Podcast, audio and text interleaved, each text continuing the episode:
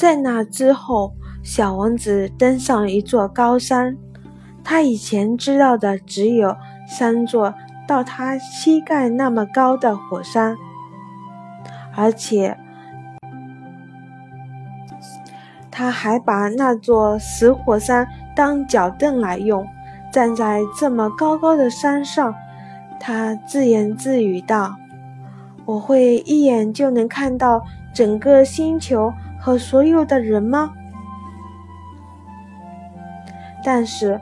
除了一片像针一样尖的岩石峰顶，他什么也没有看到。早上好，他彬彬有礼地说道：“早上好，早上好，早上好。”回音回答道：“你是谁？”小王子问道：“你是谁？你是谁？你是谁？”回音又回答道。做我的朋友吧，我很孤独。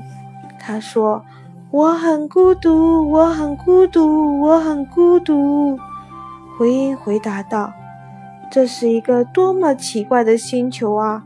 小王子想到，他到处都是干燥，到处都是尖峰，到处都很严酷，而且令人生畏。这里的人也没有想象力，他们只会重复别人对他们说的话。